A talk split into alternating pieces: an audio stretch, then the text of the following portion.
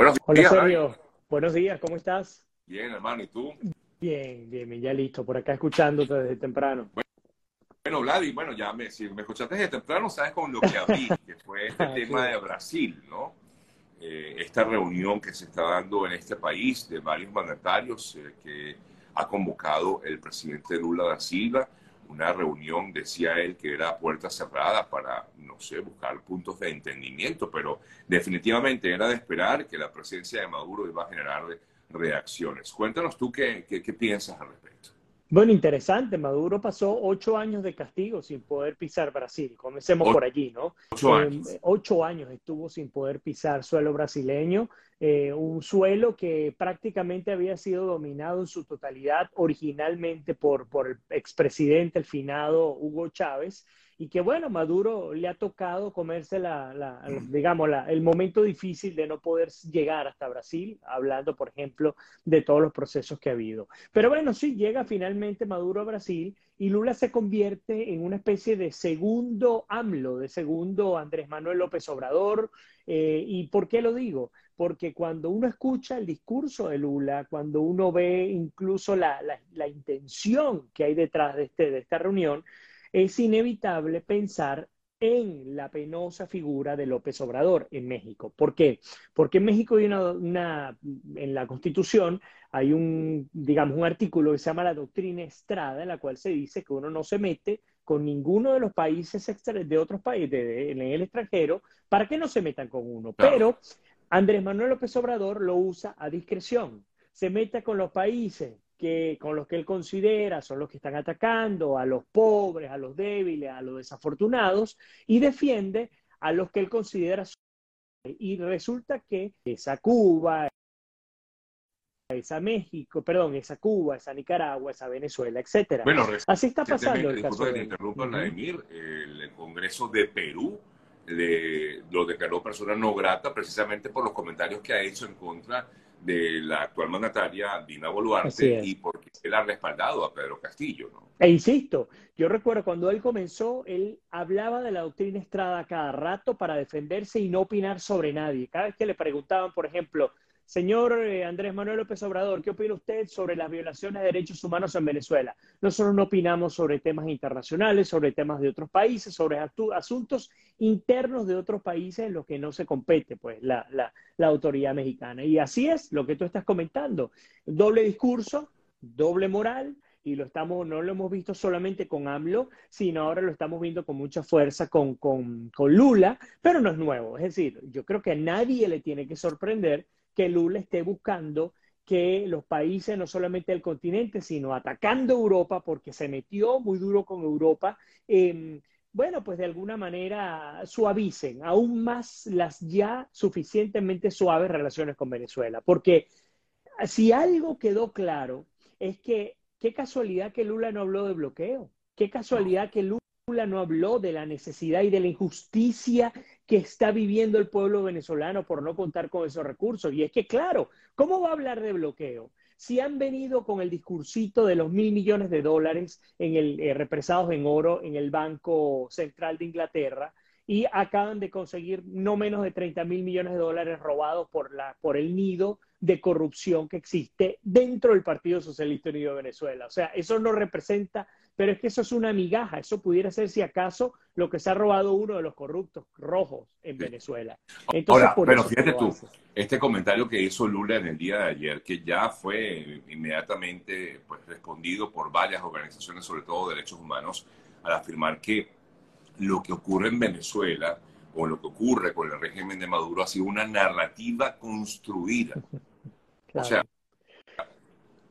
Bueno, de narrativa sabe la izquierda. Para los que han estudiado el comunismo y el socialismo desde sus orígenes, saben que lo fundamental es el acompañamiento propagandístico y posicionar ideas. Tú recordarás, Sergio, cuando tú todavía eras periodista de RCTV hablando de ese post que hiciste hace poco, eh, que comenzó Chávez a hablar de los escuálidos, por ejemplo, y los escuálidos, y los escuálidos, y los escuálidos. Después se comenzó a ver con malos ojos aquellos que eran profesionales, que habían tenido la oportunidad de estudiar, porque es que no todo el pueblo lo había podido hacer.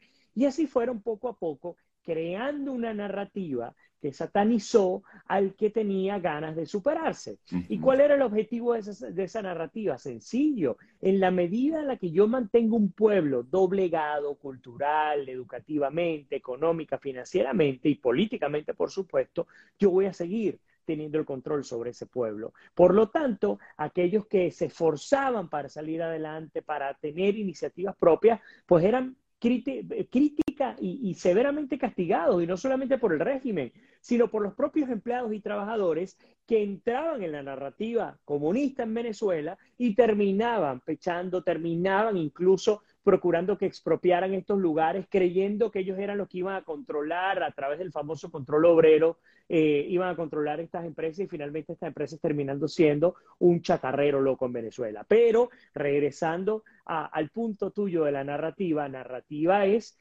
ni siquiera decir o reconocer que en Venezuela ha habido violación a derechos humanos. Y podemos ir a ejemplos concretos. El capitán Acosta Arevalo. ¿Qué diría Lula? ¿Es una mentira? Las condiciones forenses en las cuales se retrató la muerte salvaje del capitán Arevalo, o por ejemplo la muerte, suicidio de Fernando Albán saltando un, creo que un noveno piso de una ventanita de este tamaño en control del SEBIN. Solamente estoy colocando estos ejemplos. O las muertes de aquellos que ah, son presos políticos y que enfermos nunca pudieron recibir la atención médica. ¿Cómo se llama eso? Vamos a asumir, vamos a asumir que hay una narrativa en contra de Maduro. Vamos a relativizar, así como lo hace Lula. Está bien.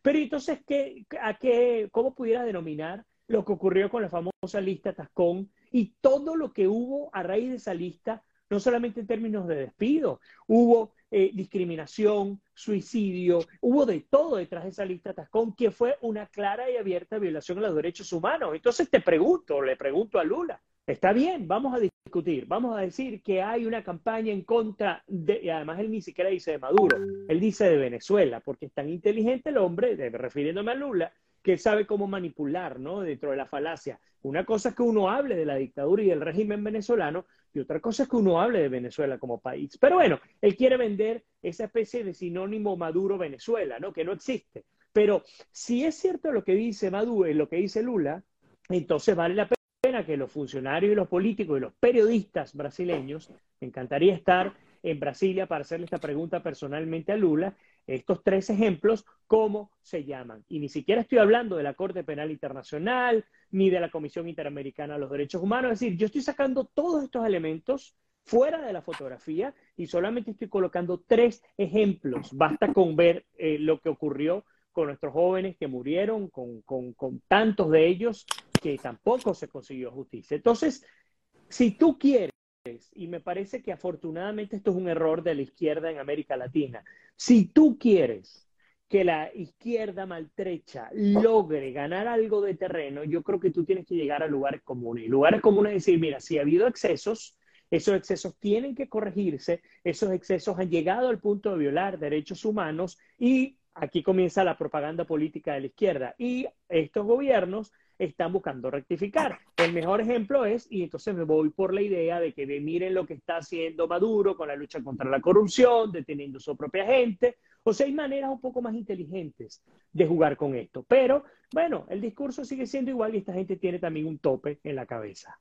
Un poco como lo ha hecho quizás eh, Vladimir, el presidente de Chile, Gabriel Boric, que Por ejemplo. bien reconoce a Maduro igualmente, considera que ha habido lesiones a la a, los derechos humanos en Venezuela. Él, lo ha dicho en varias oportunidades, eh, que efectivamente, bueno, la situación en Venezuela no es la más óptima y que ha habido eh, violaciones de derechos humanos, pero igualmente sigue reconociendo, en todo caso, a, la administración de Maduro. Es un buen ejemplo. Lenín Moreno es otro. Cuando Lenín Moreno fue presidente de Ecuador, recordemos que Lenín Moreno viene del propio partido de Rafael Correa, fue ex vicepresidente de Rafael Correa y él es un hombre de izquierda. Y Lenín Moreno em, criticaba fuertemente las violaciones de derechos humanos en el país, aun siendo un hombre de izquierda. Entonces, digamos, hay distintos tipos de socialismo y distintos tipos de izquierda, ¿no? Y sí, como tú bien lo comentas, en el caso de Boric, en el caso de Moreno, pues vemos algunas, algunas separaciones, incluso